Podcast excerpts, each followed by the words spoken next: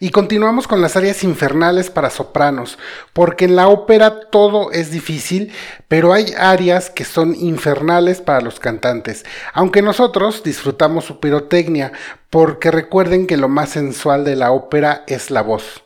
Como les conté en el episodio anterior, en el bel canto abundan estas áreas complicadísimas. Sin embargo, fuera de ese repertorio hay otros ejemplos de áreas que ponen en jaque aún a la soprano más solvente. Y hoy vamos a comenzar con los alemanes y mi amado Richard Strauss y su famosa ópera Ariadne of Naxos. Para el papel de Servineta, él decidió darle toda una área de coloratura y sobragudos que dejan al de la primera fila sordo. Este papel lo estrenó Germain Bossetti, una soprano alemana, y en esta ópera, curiosamente, tuvo dos versiones. La primera, que fue la de 1912, donde Strauss pedía una compañía de teatro completa que interpretara una obra y después ya comenzaba la ópera de Ariadne. En total, todo esto duraba más de cuatro horas y además era costosísimo. Entonces, Strauss hizo una segunda versión en 1916 con retoques musicales y abrevió esa obra de teatro completa en un prólogo.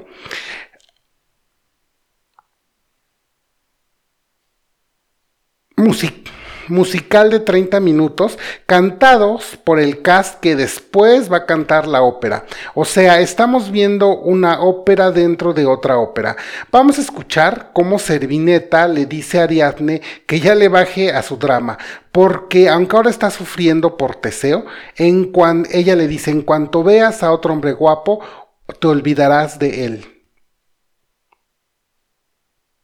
Como acaban de escuchar, esta área opaca por completo Ariadna, y no lo culpo porque es un chocolatito.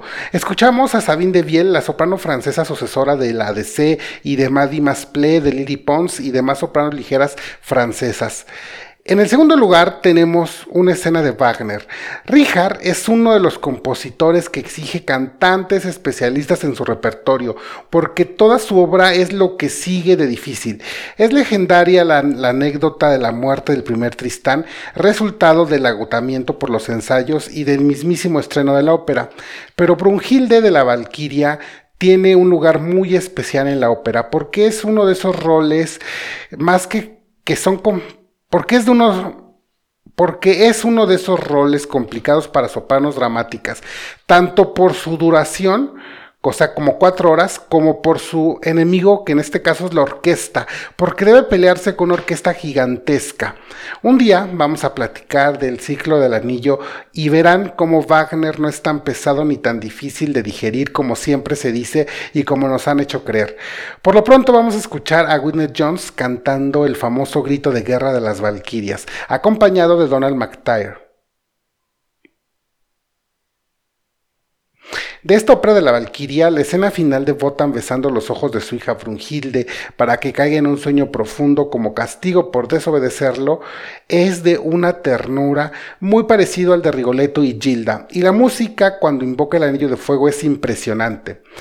Como escucharon, no es nada fácil el grito de guerra y la inmolación que tiene que hacer en la ópera número 4, El ocaso de los dioses, es todavía más difícil porque es una área en donde tiene que tener muchos sobreagudos, pero además mantener la exigencia vocal de como 10, 15, 20 minutos que dura la inmolación. Pero como les digo, todo Wagner es muy difícil. Pero vamos a dejar a Wagner por hoy y vamos con Giuseppe Verdi. El tercer ejemplo de áreas infernales para sopranos es del gran Verdi. Nabucco fue su tercera obra que compuso y además fue la que le ayudó a saltar a la fama y de donde sale el famosísimo coro vapenciero. Para el estreno de marzo de 1842, la soprano que cantó el rol de Abigail fue Giuseppina Streponi. Y se cree que este rol fue la puntilla que terminó por arruinarle su voz. Streponi ya tenía problemas vocales y cansancio crónico. Ella era parte de estas divas a las que les componían óperas del periodo belcantista. Y así como los compositores componían en serie, así las cantantes estrenaban y cantaban hasta la muerte. Ellas no eran bien vistas por la sociedad que las admiraba tanto porque aún se les veía con un nivel como más o menos una prostituta, porque se les Entonces debían trabajar y ganar mientras su voz y su belleza perduraran. Muy parecido a los artistas pop de la actualidad que deben de, deben de aprovechar el high que tienen porque después se olvidan de ellos. Pues de esa manera esas cantantes tenían que trabajar mucho. Entonces Lestreponi terminó de quedar agotada después de lo, del complicadísimo rol que es Abigail. Rol que debe ser cantado por una soprano dramática de agilidad muy complicado. Vamos a escuchar a la gran soprano española Sayoy Hernández cantando Abigail. Acaban de escuchar qué difícil es cantarlo, pero no estén tristes por la Streponi, porque ella al final tuvo un final porque ella tuvo un final feliz. Perdió su voz, pero se casó con Verdi y vivieron juntos hasta su muerte. Y hablando de Verdi y del Nabucco, que fue estrenada en la escala de Milán en 1842, por cierto, ya antes, 64 años, el 3 de agosto de 1778, para ser exactos, se inauguró el mítico Teatro de la Scala. Y se inauguró con una ópera de Salieri, Salieri es famoso porque le inventaron un antagonismo con Mozart casi casi de telenovela colombiana o telenovela mexicana. Pero la verdad es que Salieri, aunque tiene la fama, aunque... Pero la verdad es que aunque Salieri no tiene la fama actual de Mozart, tuvo mucho éxito en su tiempo. Y la ópera con la que inauguró la escala fue la Europa reconocida. Y después del estreno de 1778, no volvió a representarse hasta el 2004, cuando se reaperturó el teatro después de hacerle algunas mejoras. Así que a manera de homenaje decidieron reabrirlo con la misma ópera con la que se había inaugurado 200 años atrás, y quien interpretó el papel de Europa fue la soprano alemana Diana Damrau. De esta ópera vamos a escuchar la dificilísima aria Numi Respiro. Escuchamos a Diana Damrau inaugurando la escala de Milán en diciembre, el 7 de diciembre, como siempre, del 2004. Después de haber sido cerrado por reparaciones. Después de haber sido cerrado por reparaciones. Y. Y después de esta área infernal, vamos con el disque enemigo de Salieri, Mozart. Él tiene.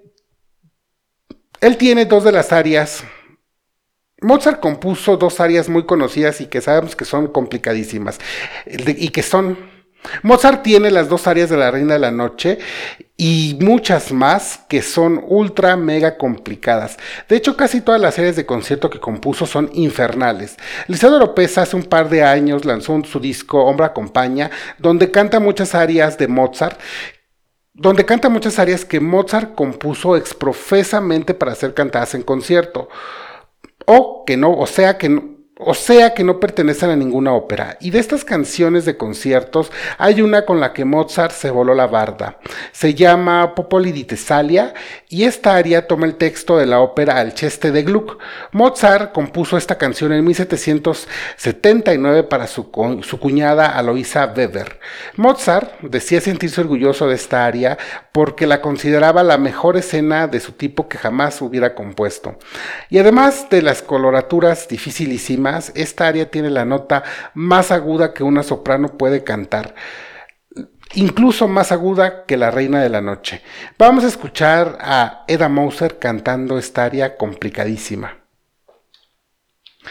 Y les digo que Mozart nos dio material para hacer una docena de episodios, pero nos tenemos que ir ahora al repertorio francés, porque la ópera francesa tiene fama por sus coloraturas y sus pasajes infernales, incluso para los tenores.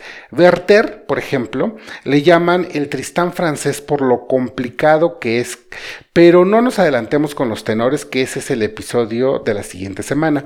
Vamos a escuchar ahora a Licedo Pesa, que acabamos de platicar de ella cantando Manó de Masné.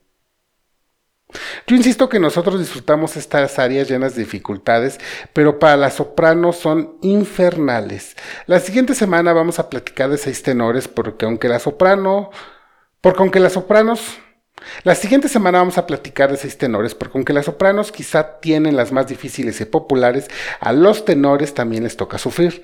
Por lo pronto me voy a despedir con una propina de John Sutherland cantando otra área francesa, en este caso es la área de las campanas de la ópera Lacmé.